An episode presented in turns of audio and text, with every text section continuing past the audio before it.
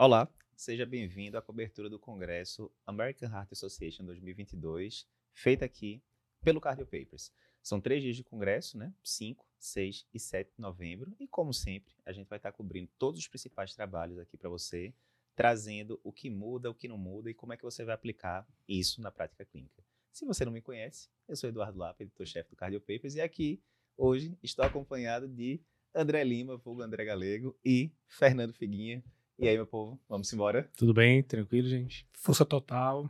E, bem, povo, tivemos vários trabalhos aqui hoje. A gente separou cinco trabalhos principais aqui para discutir, certo? Então, olhando aqui entre nós mesmo. Figueiredo, o primeiro trabalho que a gente separou aqui para discutir com o pessoal é sobre diurético. A gente teve dois trabalhos importantes, na verdade, sobre diuréticos hoje, né? O primeiro foi o Transform HF. Diz aí rapidamente o conceito aí desse trabalho.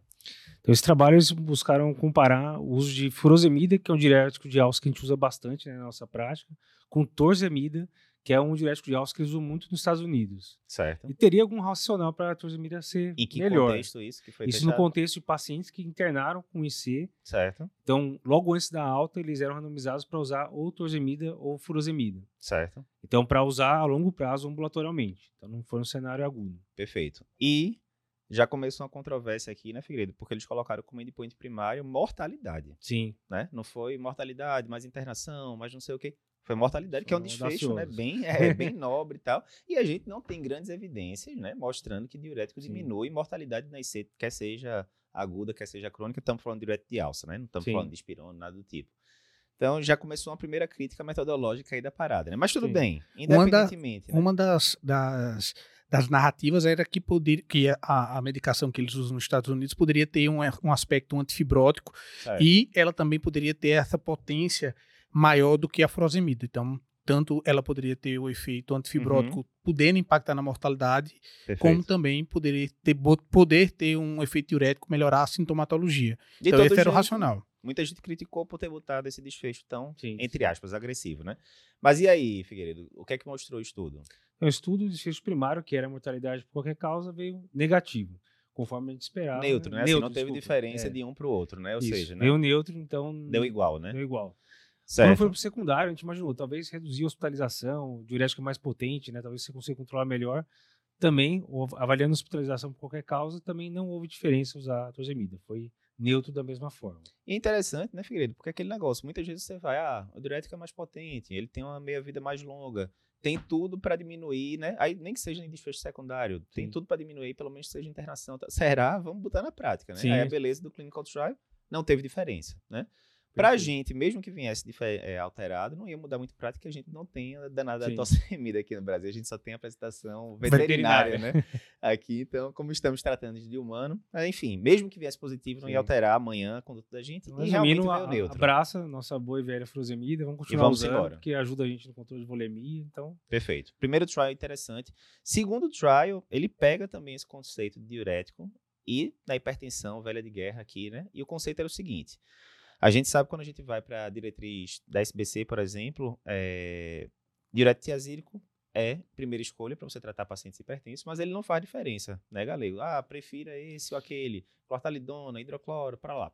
Já quando você vai para a diretriz americana, que é bem mais antiga, 2017, que é aquela diretriz que diz que o ponto de corte para você diagnosticar hipertensão era 130 por 80, aquela confusão toda, enfim. Mas entre as outras coisas que ele fala nessa diretriz, ele coloca clortalidona como preferencial.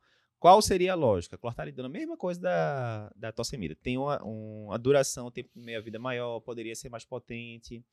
Tem outros eh, trabalhos que sugerem que talvez fosse mais benéfica. Se a gente for ver o maior trabalho que já incluiu diurético na hipertensão, que é o ORET, que é, se eu não me engano, mais de 30 mil pacientes, é, que eu me lembre, usou a clortalidona, não usou hidrocloro, né? Uhum. Então tem várias linhas aí de hipertensólogos que sugerem que a clortalidona seria melhor, mas a gente não tinha esse trial para comparar uma coisa com a outra, né, galera? Até o Brown, ele coloca no, no livro-texto características da, da farmacocinética e da farmacodinâmica. Uhum. Então, é para você, para a gente aprender e a gente entender um pouco mais sobre como a, o sistema orgânico ele é complexo. Muitas vezes Uhum. você avalia in vitro, avalia a molécula, mas aquilo não repercute em uma situação clínica. E esse é mais um caso que ele comparou a clortalidona e a hidroclorotiazida, que a gente já vinha esperando esse trabalho há algum Há um tempo. bom tempo já, né? E Mas antes de falar o resultado, galera, eu ainda vou falar um negócio interessante. Olha como é que foi interessante esse trial. Eles conseguiram colocar mais de 13 mil pacientes, muita gente, né? E aí, como é que era? É, lá no- nos Estados Unidos, né, Figueiredo, tem aqueles serviços do VA, né, que é o Veterans e tal,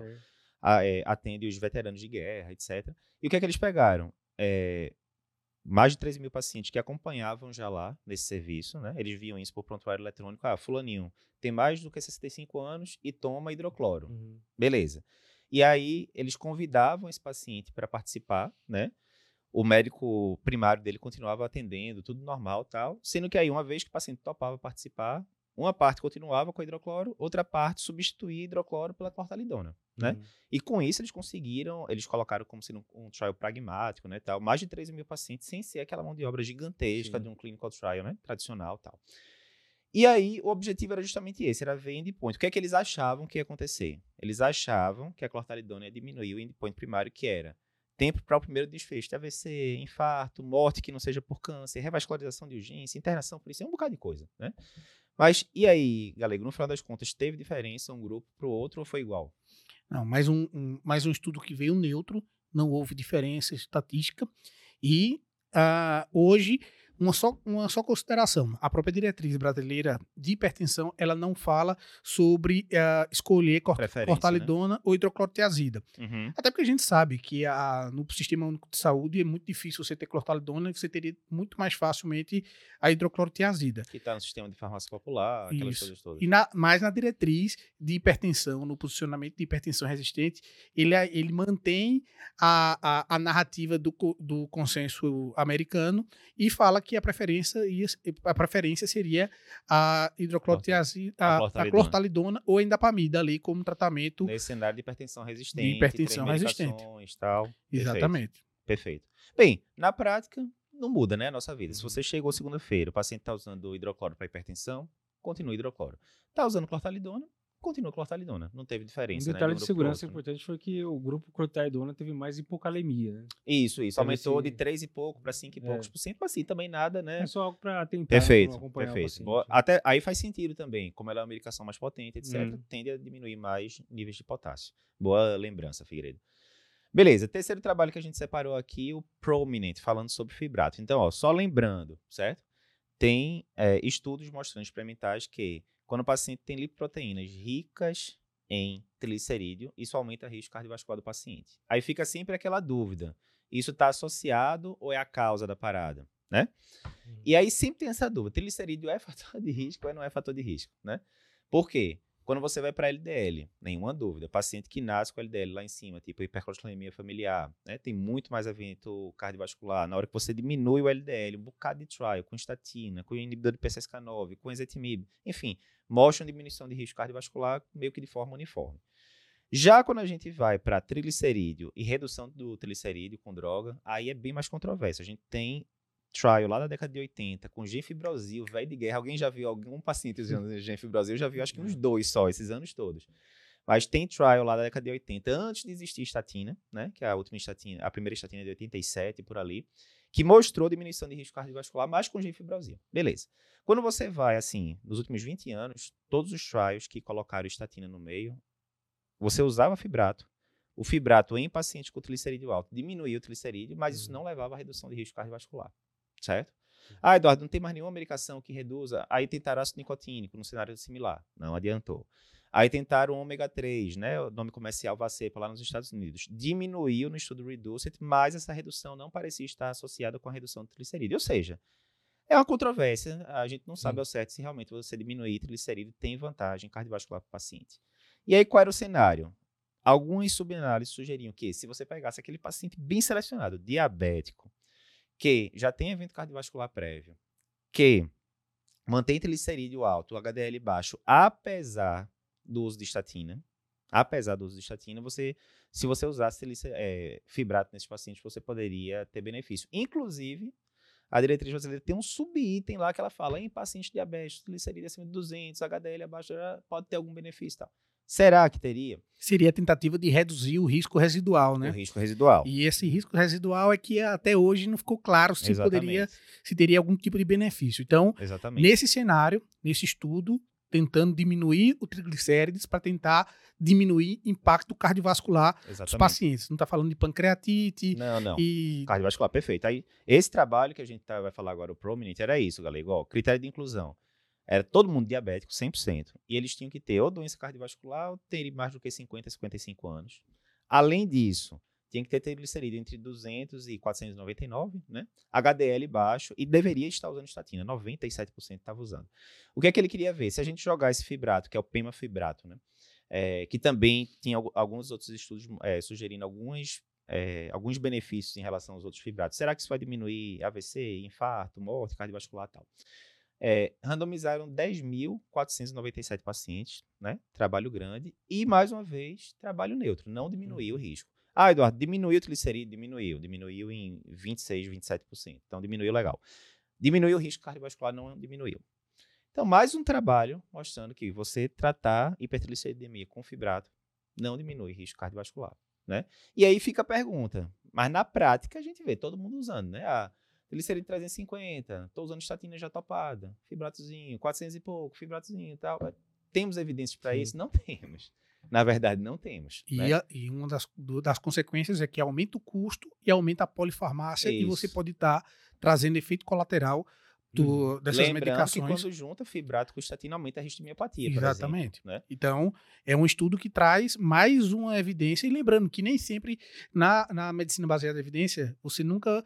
Dificilmente você vai se convencer apenas com um estudo. É sempre outros estudos que vêm tentar confirmar a hipótese. E aqui, mais uma vez, a hipótese foi refutada. Mais um estudo neutro que não mostrou benefício E da aí fica, medicação. inclusive, a pergunta, né, galera? Tem por que fazer mais estudo desse tipo? A gente já tem agora. tantos, né, mostrando isso, né? Enfim. E se Mas- o paciente tiver, aí eu coloco, se o paciente já vem para você com, usando estatina, com LDL dentro, da- dentro da, da, meta meta. terapêutica e utilizando um ciprofibrato da vida, você Pois é. tira, você coloca? É, não, uma coisa que. Essa é uma pergunta boa, porque assim, é, os alunos da gente perguntam muito isso. Uma vez que eu introduzi estatina, eu vou tirá-la? E a resposta é geralmente não, a não ser que. Tem duas situações que você pode tirar. A primeira, se o paciente tiver efeito colateral refratário, lógico, né? Tá com a miopatia do cão. Você já Sim. substituiu estatina por que é raro isso, mas Uhum. ok.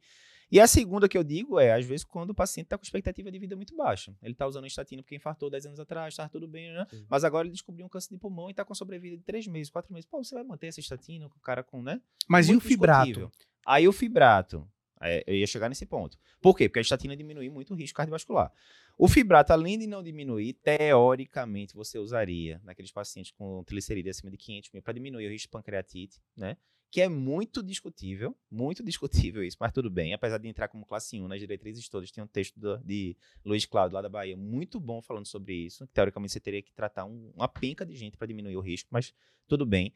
A grande questão é o seguinte: fibrato, muitas vezes quando você entra, na hora que o paciente controla os outros fatores de risco, para de beber ou diminui a bebida, controle a glicemia, no caso de paciente diabético, todo mundo diabético aqui nesse estudo, perde peso, muitas vezes você consegue reduções drásticas de triglicerídeo, né? E aí você consegue tirar realmente o fibrato depois.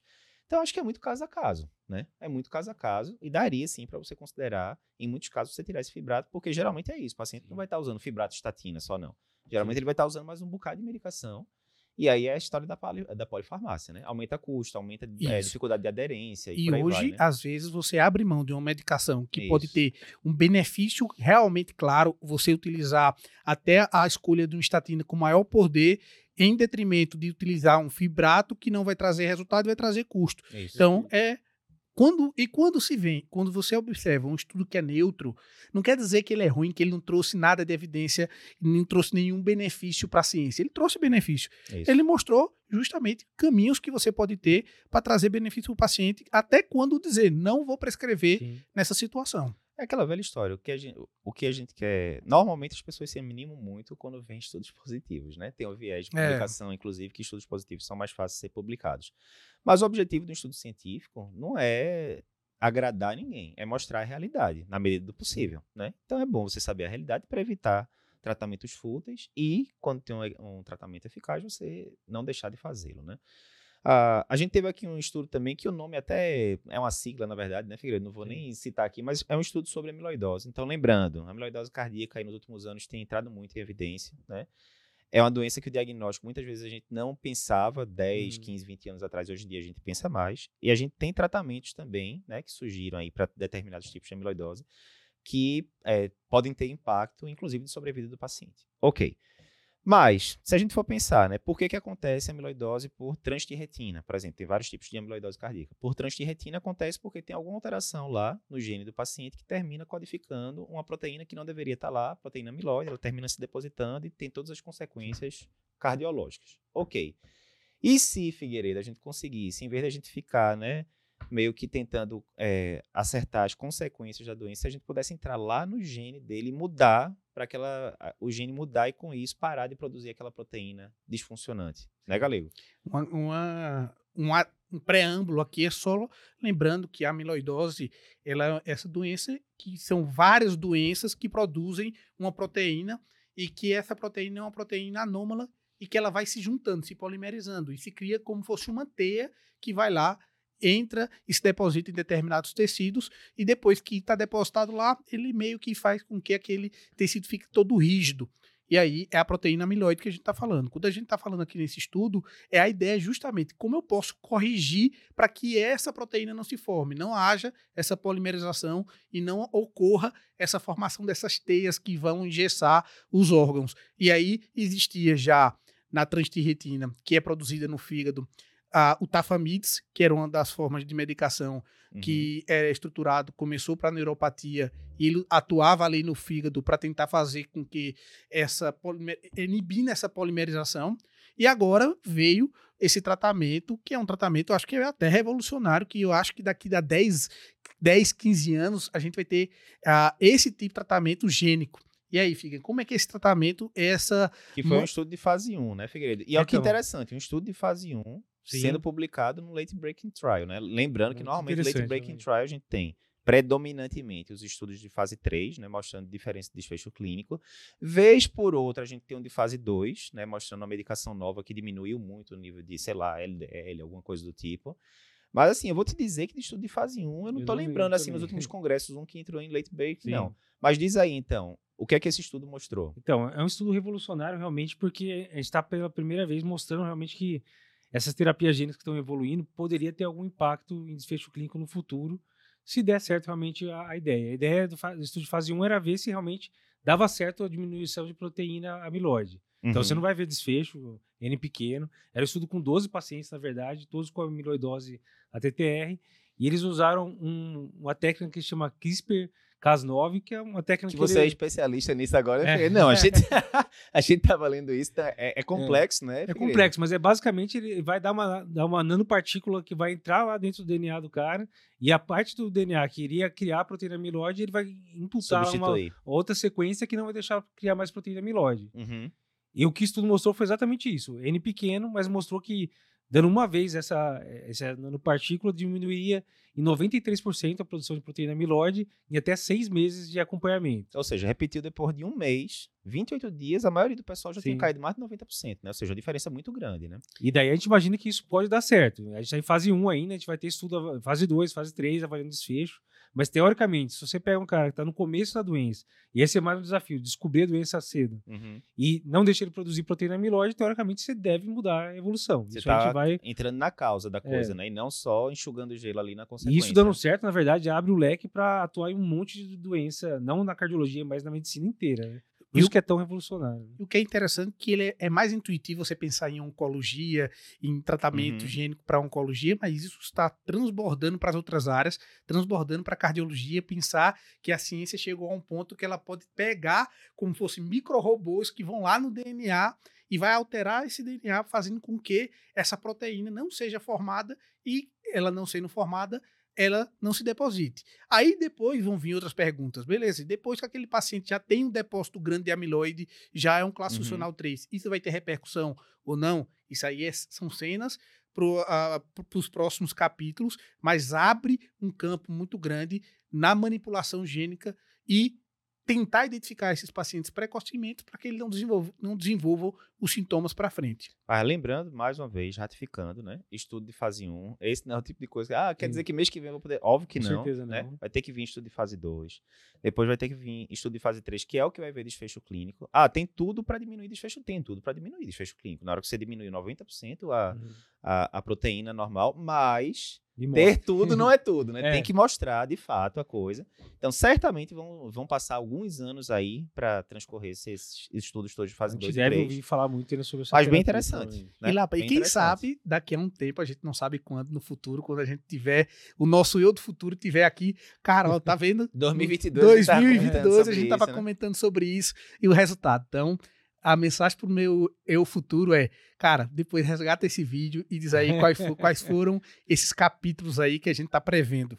Mas é, é muito interessante isso, né? Porque assim, a gente gosta muito de ver os trials que, ah, eu posso aplicar isso semana que vem. Sim. Né? Mas não é só isso que, que pode mudar, né? Ali, e até quando você vai ver toda a narrativa do LDL, tudo começou lá com os casos de hipercolesterolemia familiar, homozigótica, né? Que o, o Goldstein e o parceiro dele lá na década de 80 detectaram toda aquela via do LDL e tal. Ó, quantos anos demorou pra gente ter Sim. de fato, né? Uma estatina diminuindo mortalidade, etc. Então, vamos com calma, mas estudo bem interessante.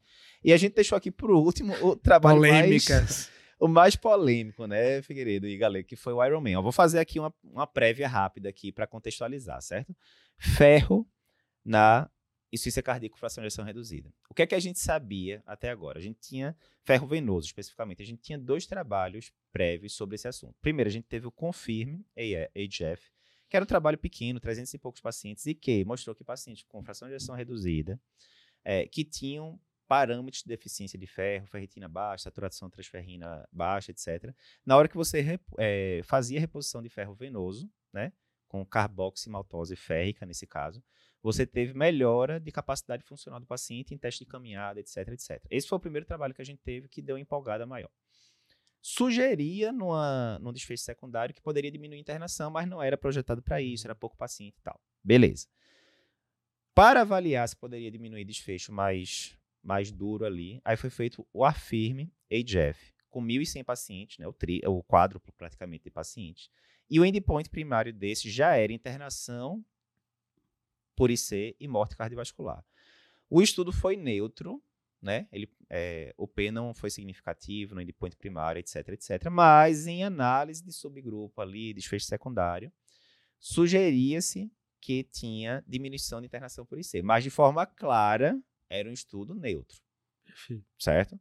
De todo jeito, diretriz americana fala, você pode considerar usar ferro venoso em pacientes com IC, fração de ejeção redu eh, reduzida e tal, com o objetivo de diminuir sintoma, né? Melhorar, melhorar sintomas e tal. Sim. Que o paciente se sentisse melhor, né?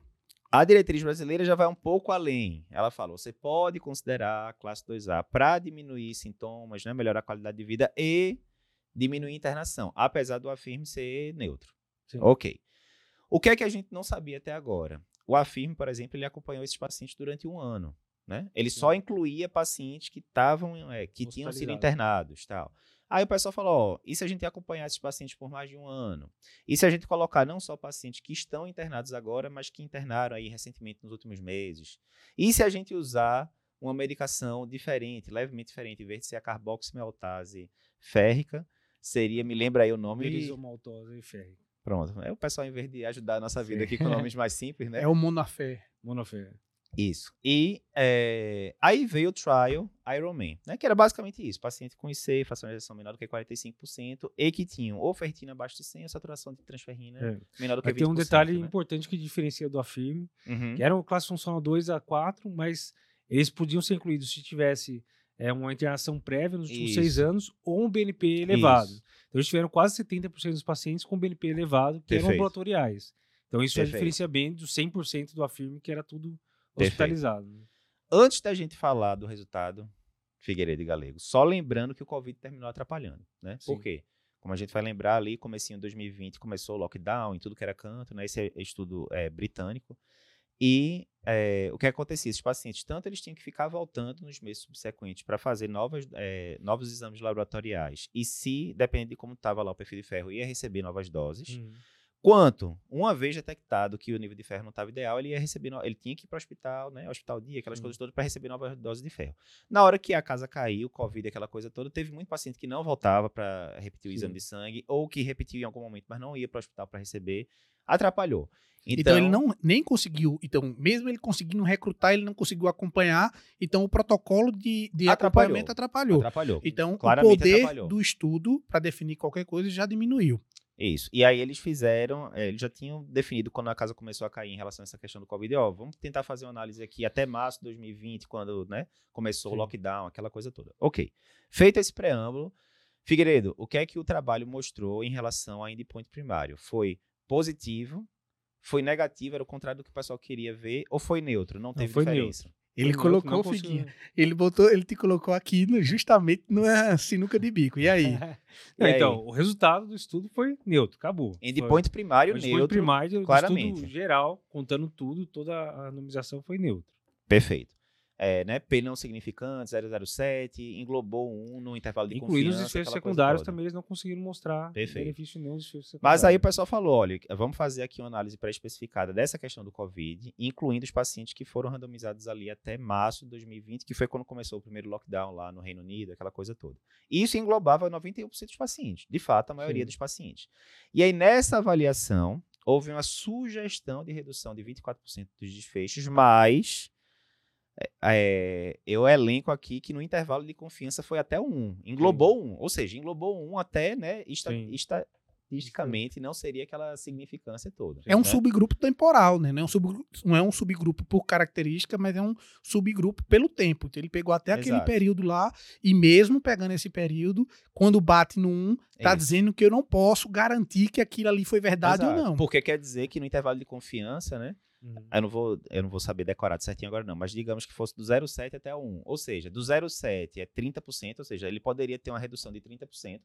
Mas se foi no 1, quer dizer que não teve diferença nenhuma. Sim. Ou seja, pode ter diferença nenhuma, pode ter uma diferença de X%. Sim. né? Então, teoricamente, você não confirmou que aquilo ali, de fato, era melhor.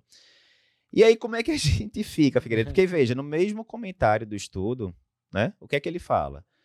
Isso aqui, eu fiz Ctrl-C, Ctrl-V, vou traduzir aqui, né? Apesar de, do Affirme Jeff e do Iron Man, de nenhum dos dois ter atingido seu endpoint primário, a totalidade de evidência, né? Pegando esses trabalhos, sugere, sugere não é confirma, sugere que o uso intravenoso de, eh, de ferro pode reduzir né, ali o, o- a- as internações por IC. Ou seja, fica tudo ali no campo meio Sim. hipotético. E um- Contudo, quando você vai para o trabalho, né, Galego, saiu no Lancet, a mensagem final do trabalho é É que, que- o, estudo foi Que positivo, certo. que é o que a gente chama de spin, né, em ciência. Você pega ali um trabalho que é neutro e você tende a dar um, um viés positivo para ele. Não é isso? Exatamente. E que quando ele fala que sugere benefício, eu também posso dizer, dependendo da, do meu ponto de vista, eu posso dizer, suge- também sugere que também não tenha benefício. Pois é. Sugere que pode ter, sugere que não pode ter. Pois é. Então, Mas no final, quando vem na conclusão, e isso é um alerta para quem vê só a conclusão, e às vezes, dependendo da informação de onde ela vem, quando você perceber se sugere aí, isso realmente fica. A polêmica toda tá justamente na conclusão final. E é o que a gente fala, né, é, Galego? A gente faz esses resumos todos aqui, mas é crucial que cada um saiba o feijão com arroz ali Sim. de medicina baseada em evidência, justamente para você não ficar refém Uhum. de spin, que a gente fala, que é justamente isso. Ah, eu peguei um estudo que é neutro, né, que não mostrou diferença, mas eu, ah, um subgrupo aqui positivo e tal, né? Sim. E tenta colocar como sendo um estudo positivo, né? E assim, essa, essa revisão aqui que a gente estava fazendo hoje sobre reposição de ferro na, na IC, de fato, né, você vê que muitas vezes em prova de título, cai muito, né? Cai demais isso em prova de título. E a gente fala, na prova é fácil, você vai seguir exatamente o que está ali na diretriz e ponto final, acertou, ganhou sua questão, pegou seu título, vamos embora. Mas na prática, você tem que saber, na hora que você está passando a medicação para o paciente, você tem que estar sabendo o que de fato você está provendo para aquele paciente. Você vê Não é como é isso? diferente, a, a, como é controverso o tema, porque exatamente a recomendação das diretrizes são diferentes. Né? A brasileira de 2021 e a norte-americana de 2022 falam de forma diferente. A brasileira inclui o- indicação 2A para usar ferro para reduzir a hospitalização Uhum. também.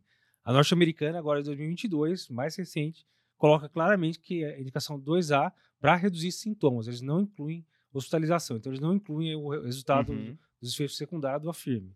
E uma, Então, no meio científico, isso aí já não está um- uma, estabelecido. E uma das observações também é que ele fala da apresentação do Iron Man é venosa, como as outras do Afirme também eram venosas. Uhum. E quando ele compara, você vai ver a evidência de comparar venoso e oral, era porque o oral ah, muitas vezes não conseguia corrigir a deficiência de ferro e o venoso, além de corrigir, poderia ser ah, ter uma correção mais rápida. Mas tudo isso são ilações que a gente está tendo aqui e para quem está vendo a gente no YouTube, no canal, no nosso canal do YouTube, coloca no comentário qual é a sua avaliação. Você está mais pro lado do sugere que tem benefício Uhum. ou sugere que não tem benefício. Quem está escutando ah, essa, esse resumo nos podcasts também dá o seu comentário, porque é importante você analisar. E aqui ficou na trave para a gente. É um estudo controverso. Esse aqui a gente vai querer certamente discutir depois com os nossos especialistas em C, né? Jeff, Mônica e tal. Mas é isso, acho que esse primeiro dia, se a gente fosse resumir, né, desses cinco estudos que a gente trouxe aqui, quatro estudos neutros, né? E o Sim. Iron Man é neutro, sinceramente, pelo endpoint primário, é neutro.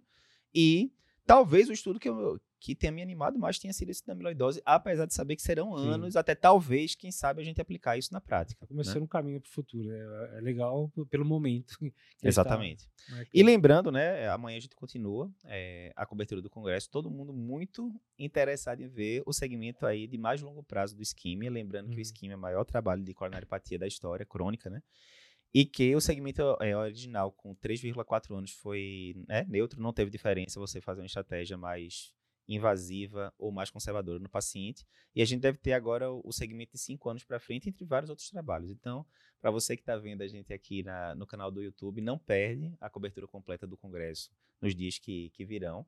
É, curte aqui nosso canal, coloca um comentário, como o Galego disse, dizendo o que, é que você achou desse primeiro dia de, de cobertura do Congresso. Se você está escutando no podcast, não esquece de compartilhar esse episódio com seus amigos. Amanhã a gente volta com mais resumo do Congresso American Heart.